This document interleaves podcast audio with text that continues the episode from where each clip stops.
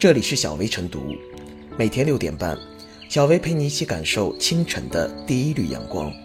同步文字版，请关注微信公众号“洪荒之声”。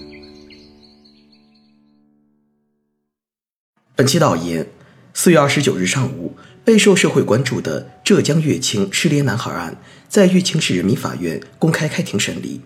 该院以编造、故意传播虚假信息罪，判处被告人陈某丹有期徒刑一年三个月。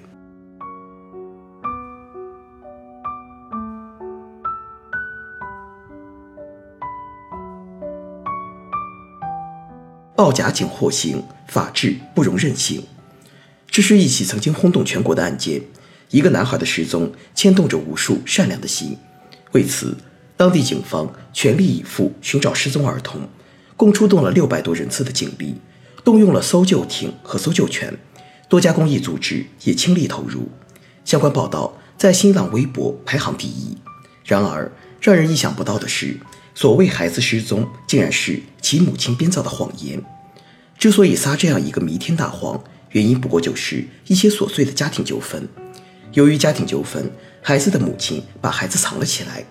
由于家庭纠纷。孩子的母亲向公安机关报了假警，报假警这种事情，我们在生活中并不罕见，其性质由后果来决定。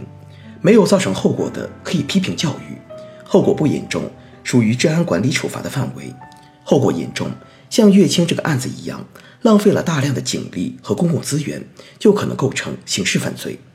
不得不说，因为一时的情绪失控，不但给社会造成了损失，而且。还把自己也送进了监狱，孩子的母亲实在太任性了，任性到完全不顾其行为可能带来的社会后果，任性到可以把自己的小情感、小烦恼凌驾于国家法律和社会秩序之上。无论是出于无知还是无畏，这种行为都为法治社会所不容。事实上，像这样的任性，在我们日常生活中还有很多表现形式，比如高铁霸座。任你怎么劝，就是不起来。比如拒绝安检、大闹地铁站；比如不服从交警指挥，甚至动手打人。更有甚者，因为一点小事就割断高空作业工人的安全绳，几乎酿出人命。最近，上海仁济医院医生与警方的纠纷，引发了最新一波的舆情，给医院、警方以及有关部门都带来了无尽的烦恼。而事件的起因，就是因为患者插队不成而大闹诊室。患者的任性不理智，造成与医生的冲突，进而引发了一场涉法舆论事件。所有这些以自我为中心、个人利益至上的任性胡为，从本质上讲，都是对社会秩序的破坏，对国家法律的挑战。这种唯我独尊的不良社会形态，应该引起我们的高度重视。习近平总书记在今年中央政法工作会议上强调，要健全社会心理服务体系和疏导机制。危机干预机制，塑造自尊自信、理性平和、亲善友爱的社会心态。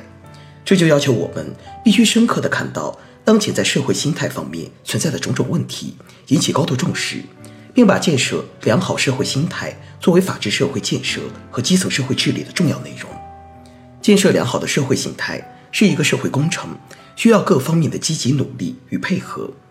乐清人民法院对报假警的陈某判处一年三个月的实体刑，是法律效果与社会效果相统一的良好案例，对不计后果、任性妄为者是一次警示，对建设良好社会心态也必将产生积极的作用。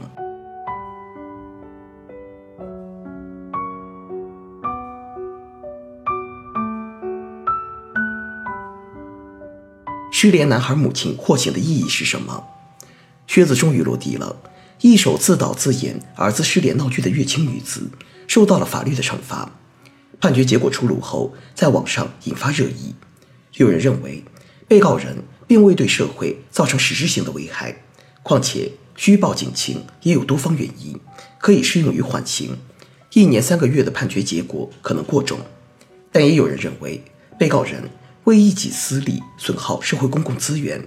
并破坏社会秩序，理应受到法律的制裁。但就像法律专家和学者所说的一样，该案件的判决没有问题，而且具有典型意义。为测试丈夫对其及其儿子是否关心重视，蓄意策划制造虚假警情，透支社会善心，浪费警力资源，严重扰乱公共秩序，已触犯刑法。说谎不只是道德问题或治安问题，达到一定程度即可构成犯罪。对社会来说，此案的判决是一记响亮的警钟。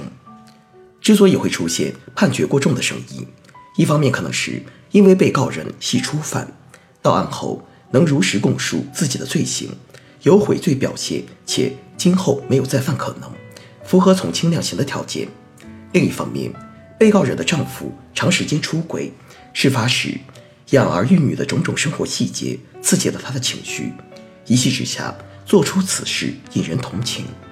但事实上，人道同情不能代替法律惩罚。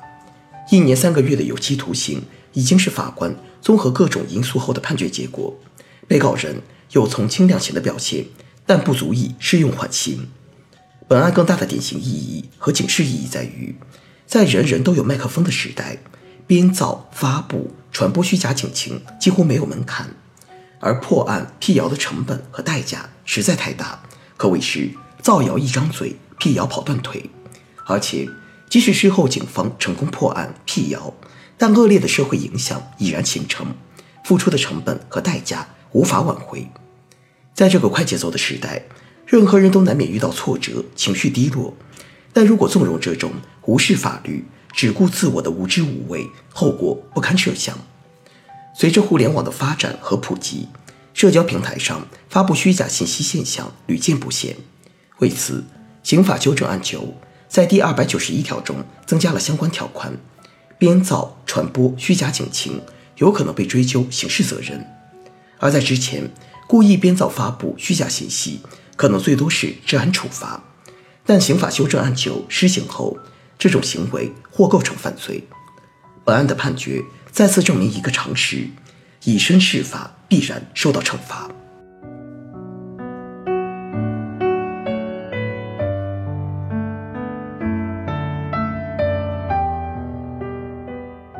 最后是小微复言，在信息传播日益便捷快速的今天，一个个公共事件如同蝴蝶振翅一样，经由信息广泛传播，迅速在网上引起轩然大波。